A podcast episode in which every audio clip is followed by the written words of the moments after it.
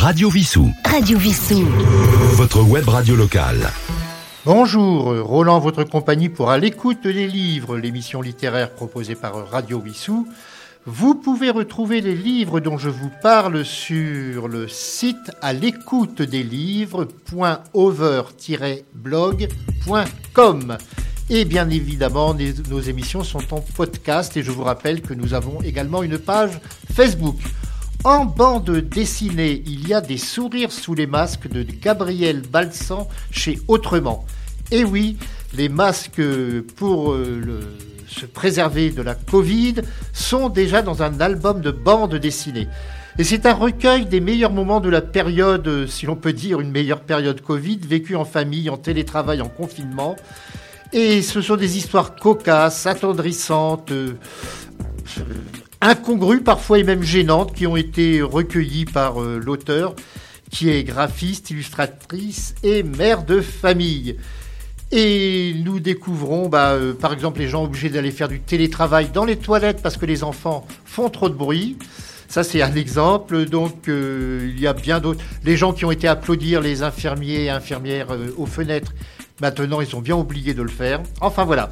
Donc c'est paru chez Autrement des sourires sous les masques de Gabriel Balsan. C'est un album donc que je ne peux que vous conseiller. Il y a 100 illustrations drôles ou mignonnes. Un manga maintenant, Le chat qui rendait l'homme heureux et inversement. Ça c'est paru chez Soleil Manga. L'auteur en est euh, Umi Sakurai, c'est une dame qui est née au Japon où elle réside. Et ce récit, c'est celui d'une rencontre inattendue d'un homme et d'un chat en mal d'amour. Mais c'est plus qu'un manga de chat, c'est une histoire profonde, touchante sur la solitude, la tristesse et la joie retrouvée. C'est une comédie pour adultes et une nouvelle série de mangas de chats qui est à succès au Japon. Je vous conseille donc ce manga qui fait 146 pages, prix 11,95 euros. Et puisque nous parlions de chat, eh bien il y a un proverbe qui dit à bon chat, bon rat.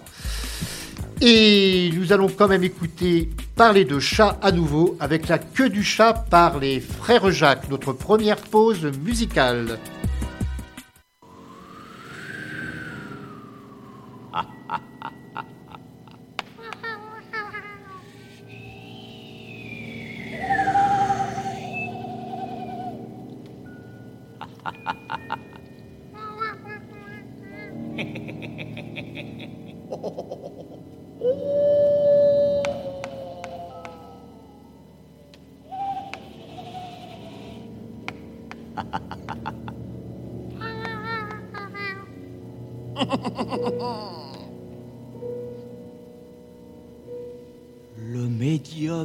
Concentré. L'assistance était convulsée. La table soudain a remué. Et l'esprit frappeur a frappé. Qu'est-ce que c'est? Ce n'est que le petit bout de la queue du chat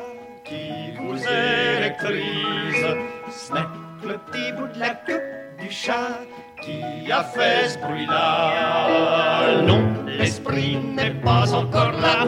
Unissons nos fluides et recommençons nos ébats que le chat gâcha.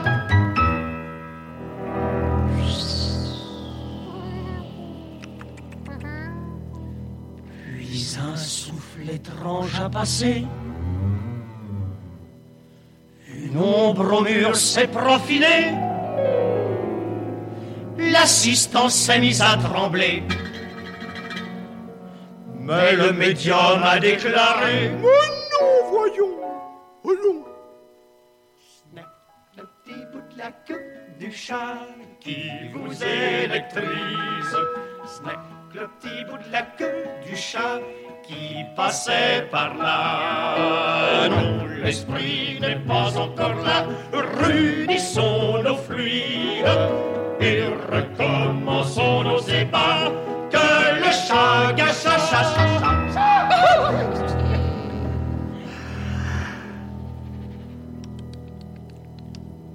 Alors en rond, on se remit.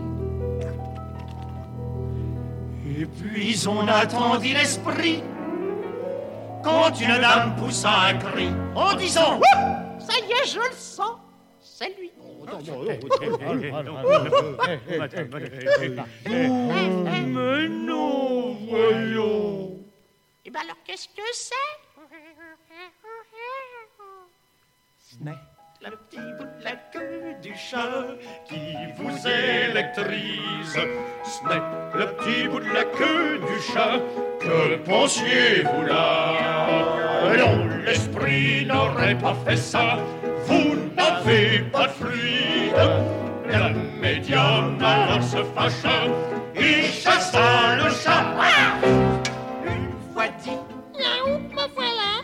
Quelle drôle de surprise, car l'esprit s'était caché là, dans la queue du, dans la queue, dans la queue, dans la queue du chat.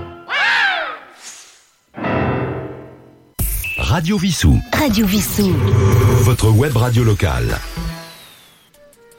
Nous continuons avec des albums jeunesse. Alors il y a les contes de femmes libres, courageuses et sages.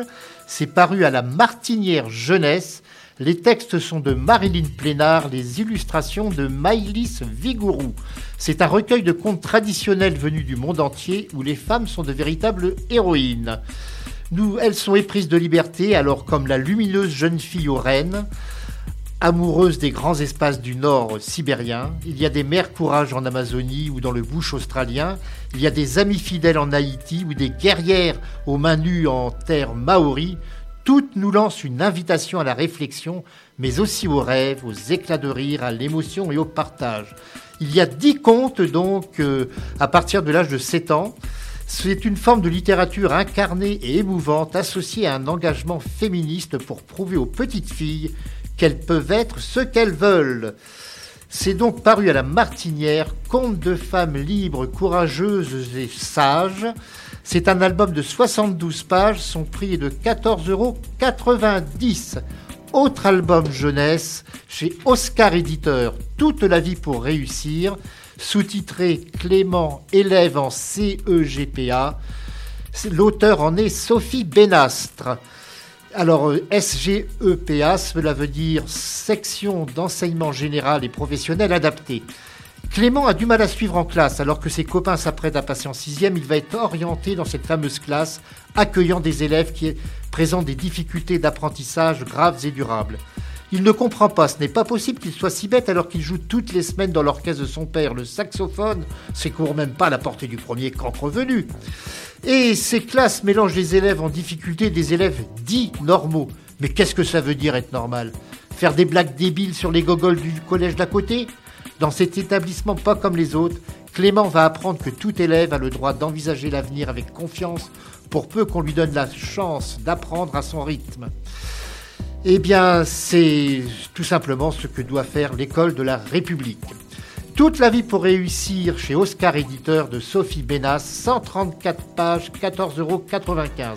Nous allons faire une deuxième pause musicale avec une chanson qui a eu un grand succès et c'était mérité. Le texte en était de Kent, Juste quelqu'un de bien par Enzo Enzo.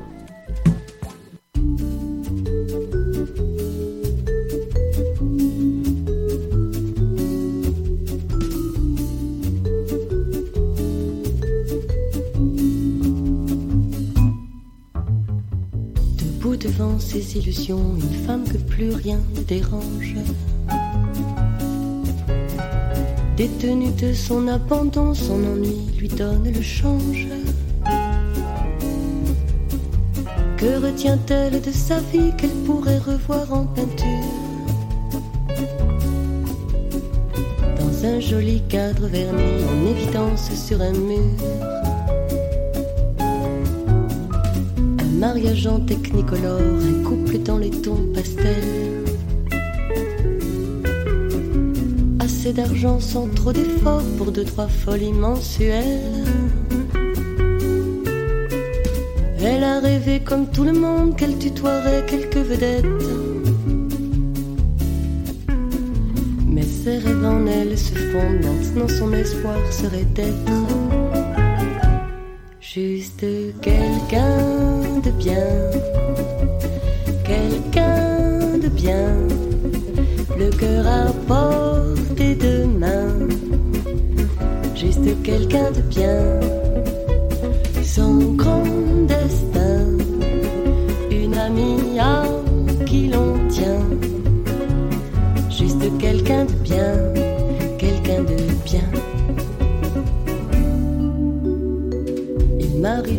de ces heures où ma vie se penche sur le vide.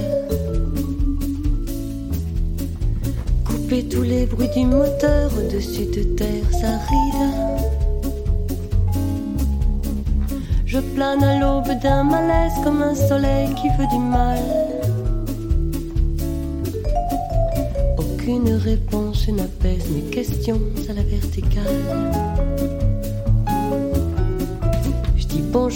La boulangère, je tiens la porte à la vieille dame. Des fleurs pour la fête des mères et ce week-end à Amsterdam. Pour que tu m'aimes encore un peu quand je n'attends que du mépris. À l'heure où s'enfuit le bon Dieu qui pourrait me dire si je suis de bien, quelqu'un de bien, le cœur à portée de main, juste quelqu'un de bien, sans grand destin, une amie à qui l'on tient, juste quelqu'un de bien,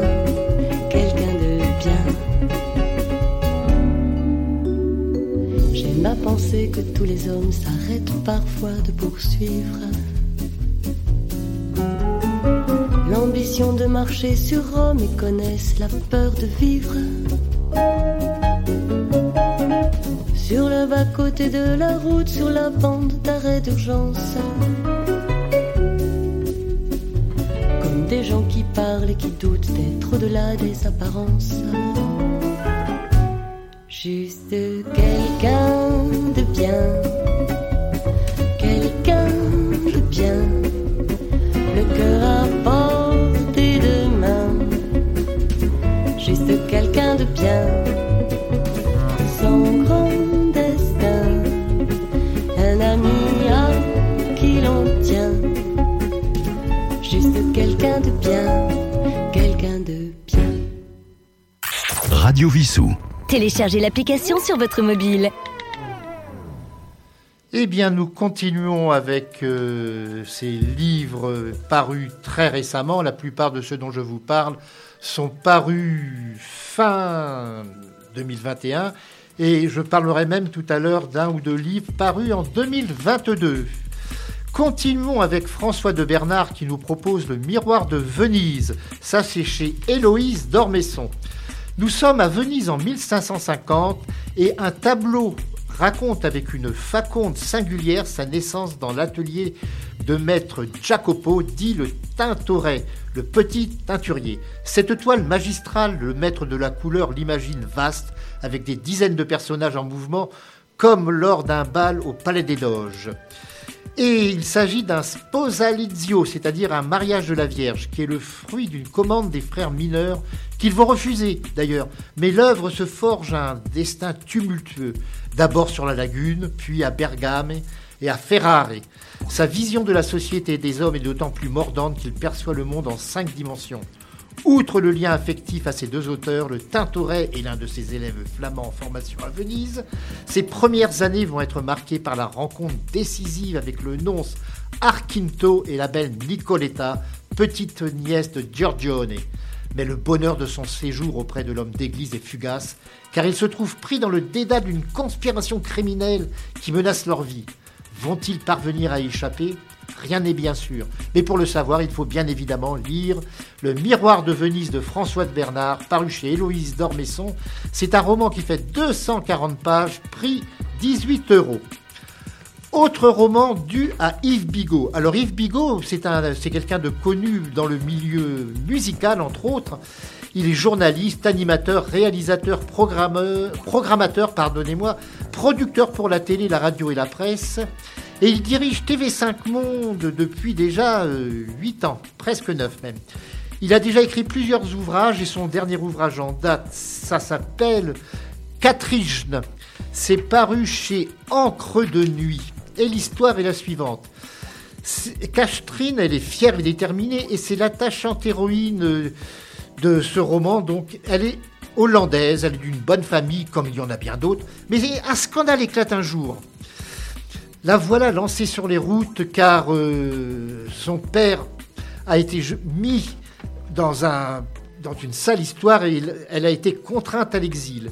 Et elle va voir un voyage initiatif qui va l'emmener au devant de la mode pop, des groupes de rock, du sexe, de la drogue, des Hells Angels, mais aussi d'une gloriole éphémère qu'elle n'a pas cherchée alors que de, de nombreuses forces vraiment sombres ne cessent de vouloir la rattraper pour broyer ses rêves. C'est un roman d'apprentissage féministe, très moderne, au style élégant d'une justesse ciselée où on évoque beaucoup les années 60, à l'époque où la jeunesse occidentale imposait sa culture pour la première fois dans l'histoire de l'humanité. Et c'est une expérience inaboutie, on le sait maintenant, de société alternative qui fait encore rêver. Catherine de Yves Bigot, ça, un album de 436 pages, prix 19,95 euros. Ben, nous allons faire Là, bon, elle, elle est allée à Amsterdam. Là, nous allons nous simplement aller à Bruxelles avec euh, Dick Hannigarn qui nous interprète Bruxelles.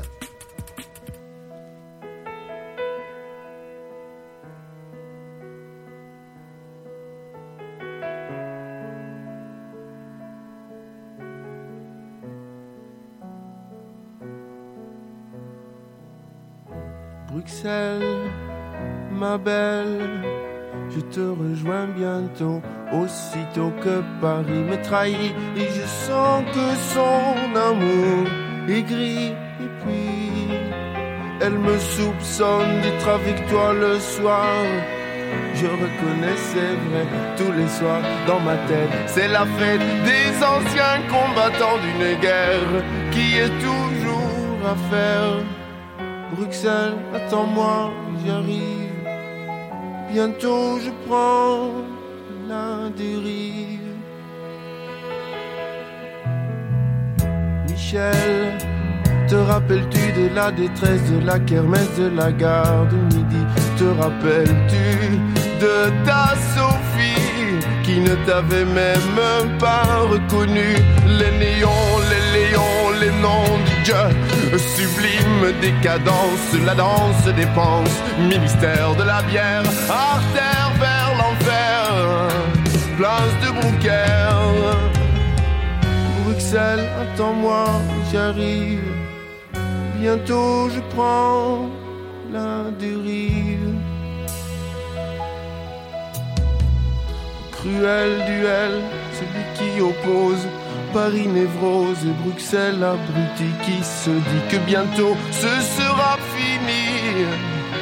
L'ennui de l'ennui. Tu vas me revoir, mademoiselle Bruxelles, mais je ne serai plus tel que tu m'as connu. Je serai abattu, courbattu, combattu, mais je serai venu. Bruxelles, attends-moi, j'arrive. Bientôt je prends la dérive. Paris, je te laisse mon lit.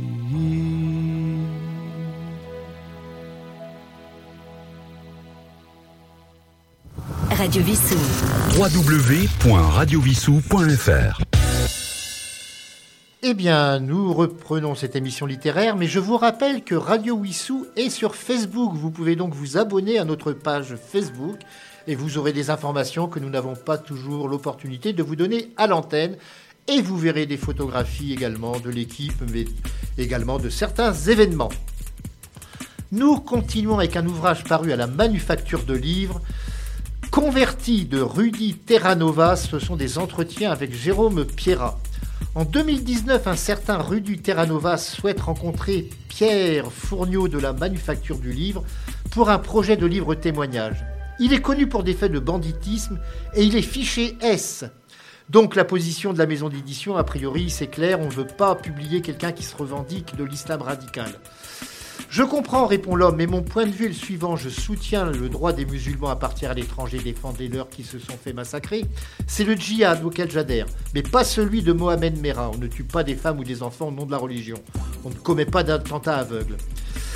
Mais donc, euh, ils ont quand même accepté à la manufacture du livre de le rencontrer.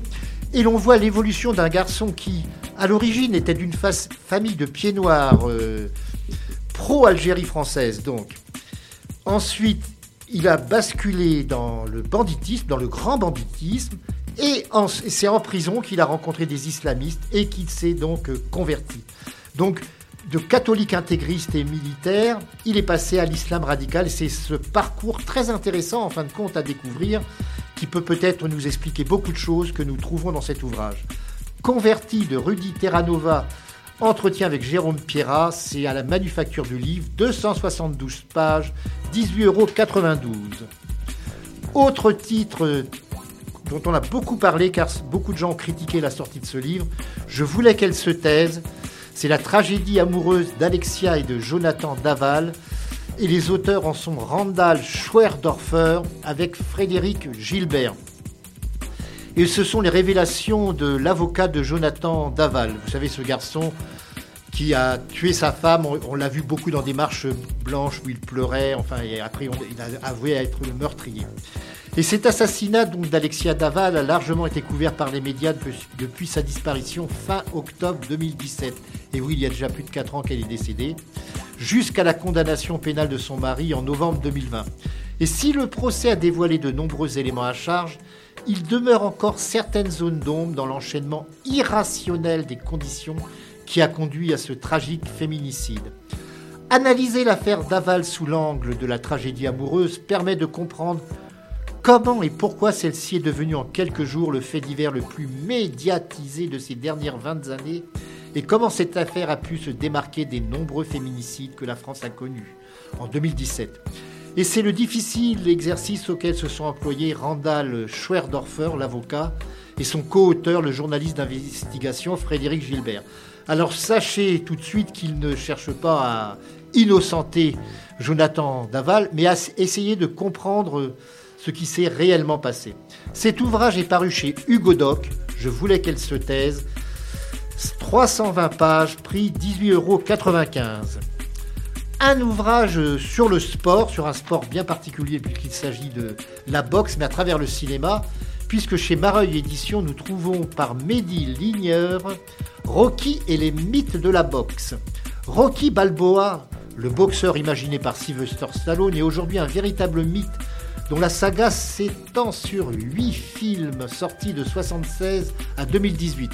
Et pour bâtir cette légende au long cours, l'acteur s'est largement inspiré de la vraie boxe, de ses mythologies, de ses légendes, de ses exploits et de ses drames. Et en regardant les films de Rocky, on feuillette le grand livre du noble art, on parcourt une sorte de condensé de ce sport magnifique. Et l'épopée du boxeur de Philadelphie est en creux, en fin de compte, celle de la boxe. Et ce livre tente d'analyser et d'expliquer les liens entre la fiction et la réalité, entre l'histoire de Rocky et l'histoire de la boxe. L'auteur de ce livre, c'est donc, je vous l'ai dit, Mehdi Ligneur. Il a déjà publié des autres livres, parmi lesquels les 13 grandes malédictions du sport. Il a écrit également des romans, Les Roses de Karakorum et Samperluma, ainsi qu'un recueil de nouvelles, Un dimanche après-midi, chez Rivière Blanche. Et il a, été chroniqueur de BD et il a créé un prix Bulle de sport qui, chaque année, récompense la meilleure bande dessinée de sport. Je rappelle le titre Rocky et les mythes de la boxe de Mehdi Ligneur chez Mareuil Éditions. Et puisque nous parlions de boxe, eh bien nous allons écouter Claude Nougaro dans Quatre boules de cuir.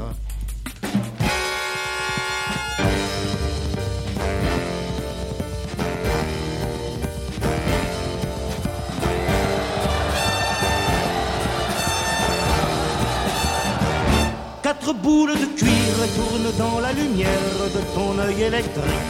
Box, box, ô déesse de pierre. Quatre boules de cuir, mes poings contre les siens. Moi le jeune puncher, box, box. Lui le vieux kid marin. Kid Marin, c'est un grand, et Dieu sait que je l'aime, mais ses gants et mes gants ne pensent pas de même. Déesse de pierre, pour atteindre ton cœur, il n'est qu'une manière. Boxe, boxe, boxe, il faut être vainqueur.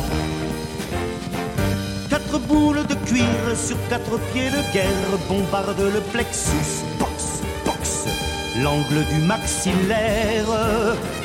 Quatre boules de cuir dans la cage du ring, son crochet je l'encaisse. Boxe, il esquive mon swing. Kid Marin, j'en ai marre de notre réunion.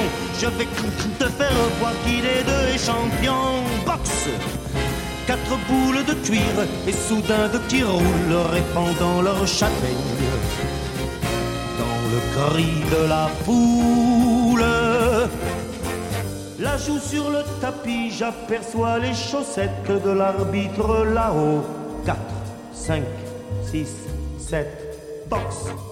Enfant, je m'endormais sur des chaos de rêve, et c'est moi qu'on soutient, et c'est moi qu'on soulève. Et voici les vestiaires, on débande mes mains, Kid Marin vient me voir, ça ira mieux demain. Ô déesse de pierre, je prendrai ma revanche et j'aurai ton sourire boxe comme une maison blanche.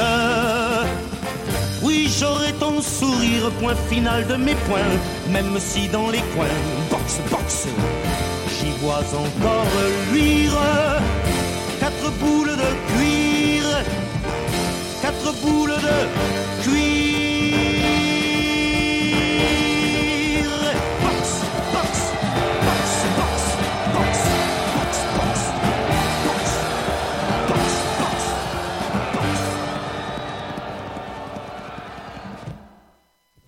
Radio Vissou. www.radiovissou.fr Nous allons terminer cette première partie avec euh, des romans policiers. Et nous allons commencer par un roman policier vraiment hilarant.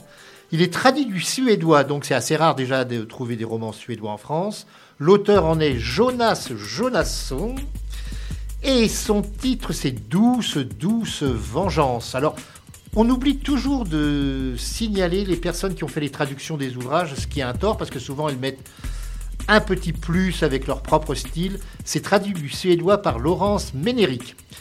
Et l'histoire de Douce, douce vengeance, c'est la suivante. Alors déjà, il faudrait que vous puissiez voir la couverture de l'ouvrage. On voit un homme sur un divan avec sur ses genoux non pas un chat, mais un lion. Et cet ouvrage, donc, l'histoire est la suivante. Tout le monde a ses petites rancunes. Rien n'est plus humain. Mais pour passer à l'axe sans prendre de risques inconsidérés, bah, il faut mieux faire appel à un professionnel expérimenté et discret. Et Hugo Armelin a une idée visionnaire, créer une société de vengeance à la carte. Un service sur mesure destiné à laver affronts, camouflets, coups bas et autres vexations. Rien pourtant ne le prédestinait à croiser la route d'un marchand d'art, vraiment cynique et sans scrupules, ainsi que celle d'une jeune ingénue, moins ou à blanche qu'il n'y paraît d'ailleurs, et d'un orphelin jeté en pâture au lion, ainsi que d'un homme médecin kényan qui se double d'un guerrier Maasai. Sans oublier la peintre expressionniste Irma Stern, qui elle a été un personnage réel. Et si le business s'annonce lucratif, il risque aussi d'être plus délicat que prévu. Entre appât du gain, choc des cultures, amour de l'art et haine de son prochain, c'est une comédie ironique et déjantée qui traite de sujets de société brûlants tels que la diversité, le multicul- multiculturalisme, excusez-moi, ou encore la montée des extrémismes en Europe. L'auteur Jonas Jonasson, c'est un ancien journaliste et consultant pour les médias. Et il avait déjà écrit un bouquin qui avait eu un grand succès, qui est paru en France aussi, Le vieux qui ne voulait pas fêter son anniversaire. Et il s'est écoulé en France, d'ailleurs, ce livre-là, à plus de 1 300 000 exemplaires. Mais je pense que Douce, Douce Vengeance aura aussi beaucoup de succès. Je rappelle que c'est paru aux presses de la Cité. Un autre roman avec un titre assez bizarre, Les vieux, il faudrait les tuer jeunes. L'auteur en est Jean-Louis Lejon. C'est paru chez Ginko Noir. Nous sommes dans un EHPAD et le commissaire Dupin préférerait l'ancienne dénomination maison de retraite, mélange de repos et de spiritualité. Mais il, il doit se rendre dans cette belle EHPAD de Joinville-le-Pont, où, soi-disant, un pensionnaire de 90 ans a été assassiné. Le père d'une fille empressée qui n'admet pas que son papa qui pétait la forme aurait pu quitter ce monde naturellement. Et elle a des arguments. Alors on va découvrir entre autres la dévouée et torride Immaculada, l'infirmière portugaise, qui lui a fait part de ses soupçons. Alors cette infirmière est en même temps plus ou moins call girl auprès des vieux messieurs de l'hôpital. C'est donc un ouvrage déjanté. Et il faut savoir que ce titre, Les vieux, il faudrait les tuer jeunes, eh bien, ça a été une phrase qui a été écrite par Alfred Jarry, le père de Huburoy. Cet ouvrage fait 9 euros, il n'est pas cher du tout donc. Il fait 208 pages et c'est donc un roman policier paru chez Ginko Éditeur. Les vieux, il faudrait les tuer jeunes. Nous terminons avec Pierre Poucheret qui a publié au Palémon du sang sur le quai. Le Palémon, c'est une maison d'édition dont je vous ai déjà parlé, qui est constituée de romans policiers se passant systématiquement en Bretagne. Et l'histoire, c'est la suivante. Nous sommes à Penmark, au salon du goéland masqué. C'est un salon du livre du roman policier. Et le corps d'un auteur est découvert sauvagement assassiné. Des faits similaires se reproduisent d'ailleurs durant le salon du chien jaune à Concarneau, un point commun entre les victimes, toutes deux ont obtenu le fameux prix du Quai des Orfèvres. Et du Finistère à la Russie, des services secrets en passant par Paris et le Berry, des courses-poursuites en fausse piste, Léane et son équipe vont devoir s'immerger dans le milieu de l'édition pour mettre hors d'état de nuire un tueur en série. Pierre Poucheret a écrit déjà de nombreux ouvrages, il en a écrit au moins une dizaine, et c'est un ancien policier, comme beaucoup d'auteurs de romans policiers d'ailleurs. Il est passé des services de police judiciaire de Versailles, Lyon, Nice et Grenoble. Il a baroudé aussi dans, l'Afghanistan, dans la Turquie, dans le Liban. Il a fait valoir ses droits à la retraite en 2012 et depuis, donc, il a écrit de nombreux ouvrages, dont le prix du Quai des Orfèvres. Mais lui n'a pas été assassiné comme les héros de son livre, puisqu'il est toujours là. Je vous rappelle le titre du livre, du sans sur lequel nous allons faire une dernière pause musicale pour cette première partie d'émission. Et nous allons écouter le grand accordéoniste Richard Galliano.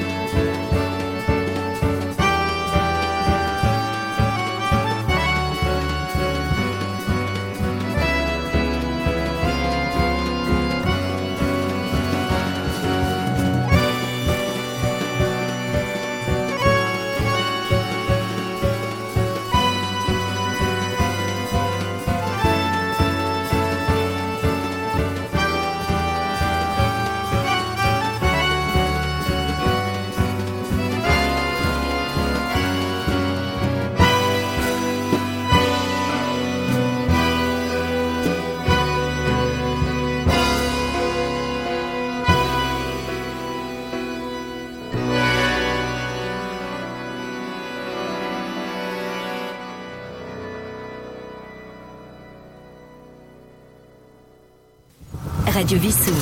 www.radiovissou.fr Eh bien, toujours euh, Roland, votre compagnie pour la deuxième partie de À l'écoute des livres. Et je reçois par téléphone aujourd'hui Hugues Pagan pour son tout nouveau roman, Le Carré des Indigents, qui est paru chez Rivage.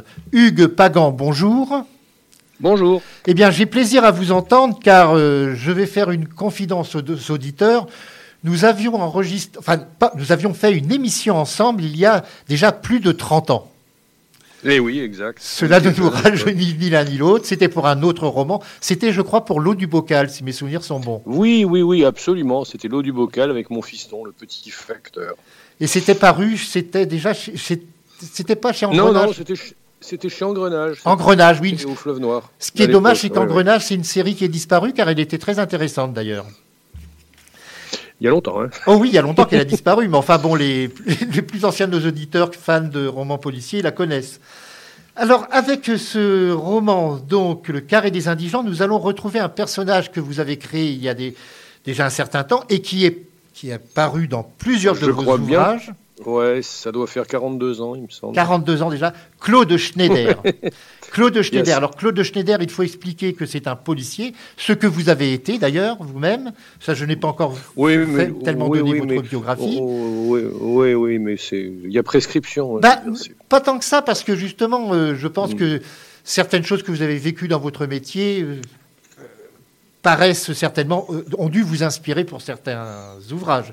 Alors là, par contre, ce roman, curieusement, nous fait revoir euh, Claude Schneider dans les au début des années 70. Vous repartez donc Oui. à- pratiquement au début de sa carrière, en quelque sorte. Mhm, Un peu de choses mhm, près. C'est vrai. Alors, Mhm. et on sait que c'est, d'après ce que j'ai calculé, c'est 73, 60 soit le début de 74, puisque c'est au moment où, où le président Pompidou est à l'agonie, pratiquement. Oui. Puisqu'on sait déjà que. Giscard fait préparer des t-shirts en Chine avec Giscard à la barre. Ce qui est exact. Ce Oui. qui est exact. Et en, en Chine, parce que c'était loin. Bien sûr. Et Voilà, c'était pas cher, certainement. Oui, oui, certainement. Mais à l'époque, on pensait que c'était tellement loin que personne ne le saurait. quoi. Voilà. Petit, pour la petite histoire petite. Alors, ce policier, euh, avant d'être policier, il a eu un autre passé. Il a été, euh, pendant la guerre d'Algérie, il s'est trouvé euh, dans ce qu'on appelait pudiquement les événements. Voilà, c'est ça, oui. Il les a vécus et il a vécu un drame personnel là-bas. Mhm, c'est vrai. Donc, pouvez-vous nous parler, ah, sans trop déflorer euh, l'histoire, bien évidemment? Oui, enfin, un drame personnel. On commence par quoi? L'Algérie ou le drame personnel? Bon, l'Algérie, il a été, il a été jeune officier confronté euh, aux exactions de, de, de l'armée, donc euh, pas, pas très très content. C'était pas le, c'était pas le genre. Lui, c'était plutôt du genre Bollardière. hein, C'était pas. C'était pas le genre crevette bijard, hein. c'était c'était un, un homme extrêmement sensible et, et intelligent, donc voilà. Et puis et puis c'était, euh, il a eu une histoire d'amour avec une jeune euh, une jeune femme d'origine nord-africaine et qui a été qui a été tuée par son frère parce qu'elle sortait avec un roumi. Voilà, c'est qu'on ne me dise pas que ça ne se produisait pas. Alors, vous avez cité un nom que les gens ayant peu de connaissances historiques ou les plus jeunes ne connaissent pas, c'est le nom du général de la Bollardière, qui est oublié aujourd'hui, mais qui fut un personnage très particulier. Oui, Bollardière a été, euh, été quelqu'un qui s'est élevé contre la torture euh, pratiquée par les, par les flics et les, et les militaires. Il a- c'est- C'était un homme extraordinaire, Bollardière. Mais il s'était attiré la haine de De Gaulle, parce que De Gaulle pensait qu'il fallait surtout jeter un- ne, ne- ne jamais tenter de discréditer en quoi que ce soit la glorieuse armée française. Ce qui fait que bah, de Bollardière a été. euh, je crois qu'il a eu une carrière assez écourtée, n'est-ce pas? Mais c'était un homme formidable. C'était un homme formidable que mes parents ont connu. C'était c'était un exemple. quoi. Avant d'entrer dans le Oui. vif du sujet, si vous le voulez bien, il y a une Mm. question qui m'intrigue. Vous avez écrit de nombreux romans, et pendant pratiquement deux décennies, vous n'avez plus écrit de romans, vous êtes pratiquement uniquement consacré à des scénarios de films et de téléfilms. Alors, dans les séries, il y en a une qui est très connue, enfin, à l'origine, ce n'est pas vous l'auteur de ces romans, c'est les, les histoires de, les aventures, les enquêtes plutôt de, de Nicolas Le Floch. Mhm. Mais c'est vous qui les avez adaptés à la télévision. Vous avez fait Adaptation. comme autre Adap- série. Par- pardon, excusez-moi. Adaptation, scénario, dialogue. Voilà. Il y a eu aussi la série Un flic. Ouais. Il y a eu la Ouais. série Mafiosa. Oui. Il y a eu un, un film de Gilles Béat, Diamant 13. Un des Mhm. autres co-scénaristes et aussi un ancien flic d'ailleurs. Un co-scénariste. J'ai pas entendu parler de ça, mais bon. Bah, il Oui, oui, allons-y. il n'y avait pas un co-scénariste Il est, crédité, il, il est crédité au générique, mais je ne me rappelle pas qu'il ait fait quoi que ce soit. Ah d'accord, très bien. Mais enfin, il est crédité pas, au générique. pas. Oui, oui, Crédité. crédité. Mais ça se fait beaucoup. ça. Oui, ça se fait beaucoup, Ouais, effectivement. J'ai encore eu le cas il n'y a pas très longtemps. C'est des, des- ce qu'on appelle les marges arrière dans les supermarchés. On prend quelques, Oui. on rajoute. voilà. Bah, c'est un petit Voilà. peu comme des scénaristes de films aussi.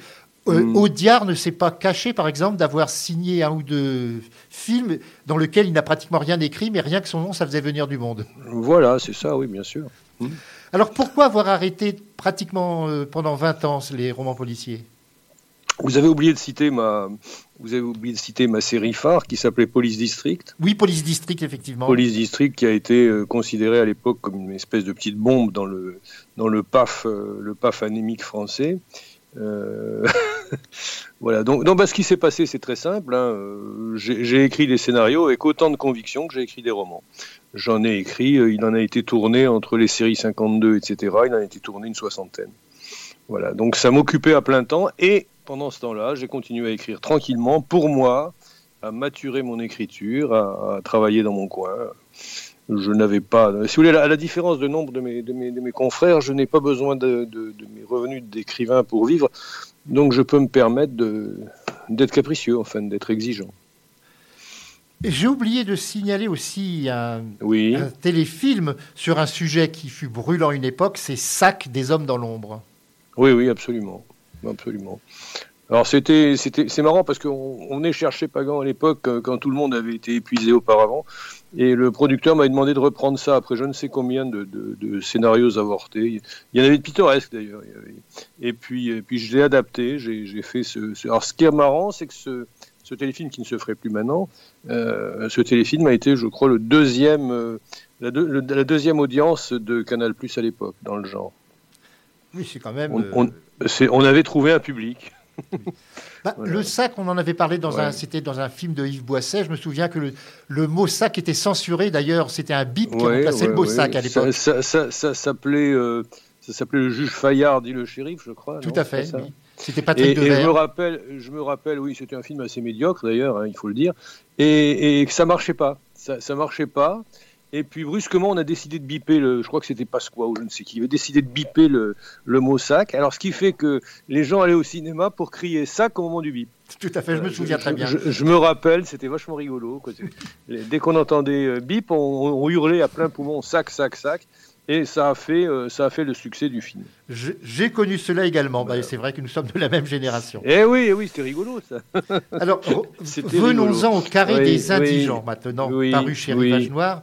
Alors, il y a une jeune fille, enfin une adolescente même de 15 ans qui est, qui est retrouvée sauvagement, on peut dire, assassinée.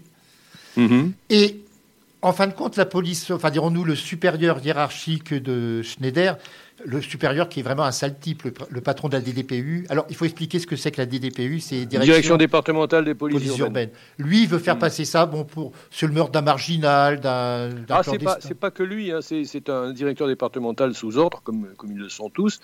Et donc, euh, c'est c'est le maire du Patelin qui a dit non, non, il ne peut pas y avoir d'assassin endémique. Ça ne peut être qu'un marginal, ça ne peut être qu'un. C'est un crime de rôdeur, voilà, un crime de rôdeur, version officielle. Et ce brave euh, Mariani, je crois que c'est comme ça qu'il s'appelle, ne fait que répercuter à sa base des propos de, du, du politique du coin. Et donc, comprenez, on ne peut pas. La femme de ménage de César ne peut pas être soupçonnée. Bah, Puisqu'on parle de, justement, la femme du maire, Ouais. vous en parlez, comme elle a été Ouais. un peu agressée vaguement par un, alcool, un ivrogne dans la rue, euh, bon, elle a, elle fait gare. valoir ses relations avec son mari. Voilà, c'est ça. Non, mais c'est de la grande police, tout ça. Et cette euh, jeune, cette Oui. gamine, on peut dire, qui, qui est Mhm. assassinée. Alors, vous employez à, à de nombreuses reprises dans l'ouvrage un terme pour parler d'elle comme un chaton ébouriffé. C'est le terme Oui. que vous employez plusieurs fois. Oui, absolument. Oui, oui. Absolument. C'est cette petite gamine avec un, un petit air, un petit visage de, de- de chaton ébouriffé, voilà, qui sort à peine de l'adolescence, qui va peut-être commencer à vivre et qui meurt euh, bêtement. En plus, elle, elle se à, dépêchait de à rentrer. supposer, à supposer qu'on puisse mourir intelligemment. C'est une autre question. Et en plus, Voilà. bon, elle, c'était un, Ouais. elle rentrait pour rentrer avant la Ouais, nuit pour pas ouais. que son père s'inquiète. Voilà, C'est- ça. Donc elle a mis un coup de, elle a mis un coup de, de, de, de pédale à son Solex parce que je sais pas si, si vous vous rappelez, mais à l'époque les Solex des fois c'était poussif. Oh là là, oui. on, péda- on- on pédalait comme des fous pour suppléer les, les carences du moteur. Voilà. Et c'est ce qui a attiré l'attention des crétins qui l'ont, du crétin qui l'a assassiné. Quoi. Voilà. Et son père, qui est un homme euh, très simple, c'est en fin de compte, moi, ce que je considérais aussi un de ces indigents, en quelque sorte, ces gens dont on ne sûr. guère. Mhm. Et c'est un homme très digne, je- que je trouve très digne dans cette histoire. Bien sûr, bien sûr, il est très digne. Il va au bout de, sa logique à lui. Et puis c'est, un homme, euh, comme j'en ai connu plein, je veux dire, qui, ont, fait l'humanité euh, dans, ce qu'elle a de plus, à la fois de plus utile et de, plus noble. Ces gens qui, poussent leur vie euh, comme, un- chariot de venteuse, un chariot de mine. Voilà. C'est un, puis alors, je, je n'ai pas raconté quelqu'un du, du, du, du 18e, du, du 18e arrondissement. Je veux dire, c'est pas, c'est pas un ingénieur. Non, pas ça se passe dans une ville de province qui n'est pas nommée, d'ailleurs. Le, le Ouais, nom de la ville n'est jamais on- donné. Mais c'est Ouais. celle dans laquelle Schneider a passé son enfance.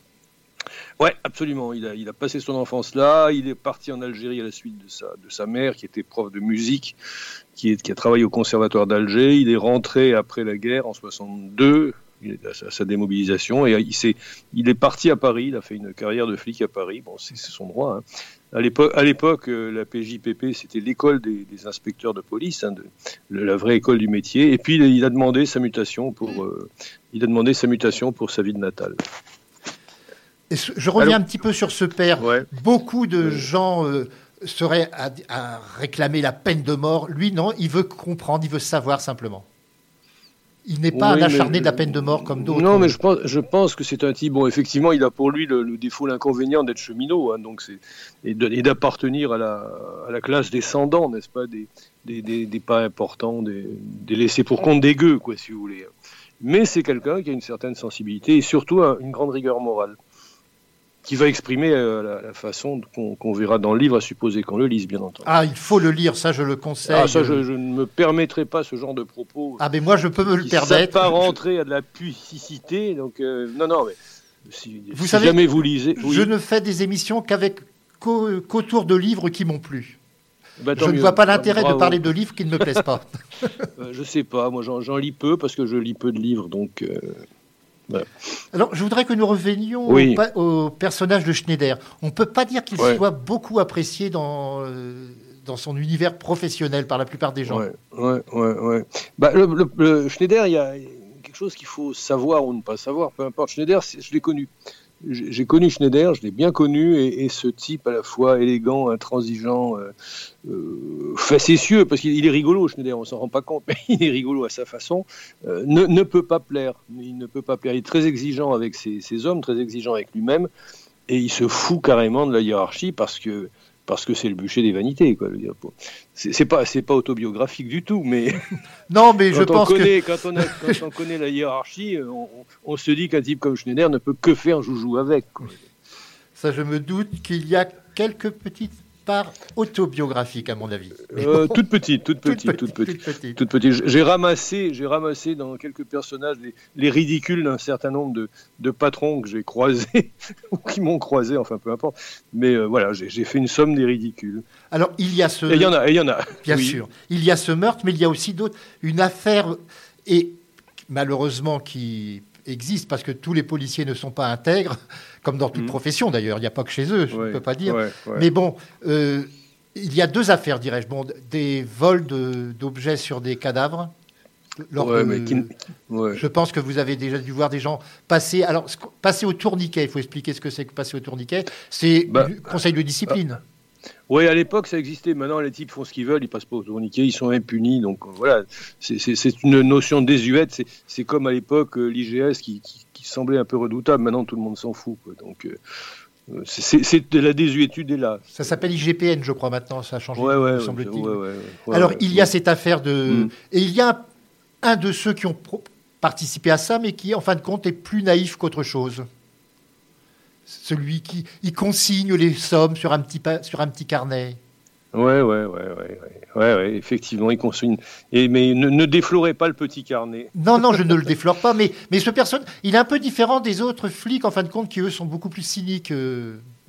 Oui, mais il y a l'effet de meute. Je veux dire, c'est l'effet de, de, groupe ou de meute. Et dans, tous les, dans toutes les meutes, vous avez, regardez bien, vous avez tout un tas de clébards qui s'énervent, etc.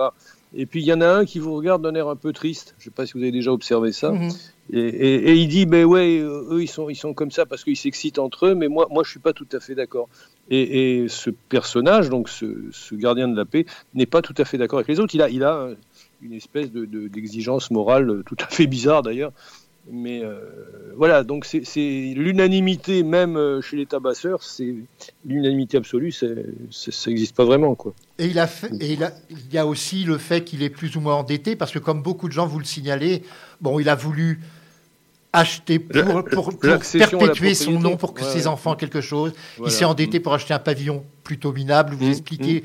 j'ai encore l'image, les, les tuiles mécaniques, enfin, le, mmh, avec un voisin, enfin, c'est des, des, pavillons mitoyens, enfin, c'est. Bah, Tout ça pour que ses enfants aient quelque chose de lui. Ouais, pour laisser quelque chose derrière soi. C'est même pas les enfants, c'est laisser une trace. Comme ils savent qu'ils n'en laisseront pas, ils, laissent une trace avec trois ou quatre machins comme ça qui sont invendables. Mais c'est le, c'est le point commun, bizarrement. Euh, je vous ferai remarquer que c'est le point commun entre Hoffman et, lui. Hmm. Ils ont, lui est représentant de la force publique dans l'exercice de ses fonctions, n'est-ce pas? Lui, c'est le gros bâton, l'autre, c'est, le bastonnet, mais au fond, bah, il y a une espèce d'identité euh, entre les deux. Et il y a une autre affaire. C'est pas, pas, un hasard, ça. il y a une autre affaire dont vous parlez, et je me souviens que c'était arrivé à Nice. Euh, enfin, ça avait été très médiatisé, ça a dû arriver dans d'autres villes. Mais c'est ces SDF qu'on ramasse et qu'on va euh, relâcher 30 km plus loin. Ouais, par un froid de canard en leur foutant des coups de pied au cul. Mais ça, ça fait partie du noble travail. Des... À l'époque, c'était le noble travail du corps urbain, pas des... ce qu'on appelle les gardiens de lapin. Mais on avait, c'était à Nice, je crois qu'il y avait une affaire qui avait fait un peu de bruit à ce sujet, si mes souvenirs sont bons. Peut-être, peut-être. À l'époque de Monsieur Médecin. Oui. Bah, il faut quand même bien nettoyer, quoi. Faut pas exagérer aussi. Alors, hein et moi, ce qui me, me frappe, pas vraiment frappé, c'est pas le mot, mais ce qui me plaît beaucoup dans vos ouvrages, en les lisant, on a l'impression d'entendre de la musique, mais pas n'importe quelle, du jazz. Je ne sais pas pourquoi, c'est ah, un rythme de hein, blues, de jazz. Ouais, ouais, ouais, absolument, absolument. C'est la grosse difficulté de mon écriture d'ailleurs, parce que écrire, écrire, bon, il y, a un certain nombre de gens qui écrivent ou qui prétendent écrire, peu importe. Mais euh, ma, difficulté, c'est d'harmoniser euh, la phrase avec la musique que, que, la phrase sous-tend. Ça, c'est très difficile. C'est très difficile. Parce que la musique, c'est pas évident. Hein, Êtes-vous vous-même musicien? Je fus musicien, oui, j'ai fait des études d'harmonie, de solfège. Parce que Schneider est musicien. J'ai commencé, j'ai commencé le piano à l'âge de 4 ans, ça a mal tourné. Je, voulais devenir concertiste. Et puis, euh, puis je me suis rendu compte que je jouais comme un cochon, donc euh, voilà, j'ai arrêté, j'ai abandonné. Alors, ce carré des indigents, maintenant que vous avez euh, recommencé à publier, est-ce que vous allez refaire d'autres ouvrages avec toujours Claude Schneider, vous y pensez? Ouais, ouais, ouais. Là, je suis en train de penser à quelque chose qui s'appelle L'ombre portée. C'est un, c'est un, roman noir. J'aime pas le terme de polar parce que ça, ça c'est pas mon truc.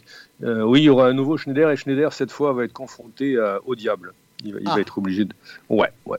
Alors c'est casse-gueule, hein. c'est casse-gueule parce que j'ai en mémoire un bouquin de Somerset Maugham qui s'appelle euh, qui s'appelle Le Magicien, qui est splendidement foiré j'aime bien Mohamed, mais là, c'est vraiment mauvais. Et je, et je, suis en train de, de prendre le pas de, de, cette écriture, de, cette écriture qui tend à, faire, à faire coïncider le mal avec le mal absolu, en, quelque sorte. C'est pas facile. Hein. C'est Souchon, qui, Souchon qui chantait comme les ouvrages de, pour Dame de Somerset Maugham. Justement. Oui, oui, mais Souchon disait n'importe quoi, c'est pas grave, je veux dire, ça, ne restera pas. Mohamed restera, mais ouvrage pour dame, oui, si on veut ça prouve surtout une chose, mais ça ne m'étonne pas, c'est qu'il l'a jamais lu.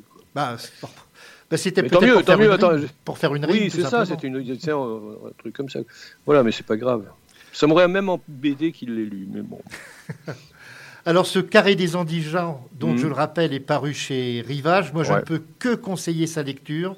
Mhm. Alors, on en sort, euh, on peut pas, on en, je ne dirais pas déprimé, non, c'est pas le terme, mais on a un petit quelque, une forme de, je sais pas, le mot nostalgie peut-être. De, le fait déjà que ça se passe dans les années 70, je ne sais pas si ça joue mhm. vraiment, mais de voir un personnage qui en fin de compte est entre guillemets impur dans un milieu pourri.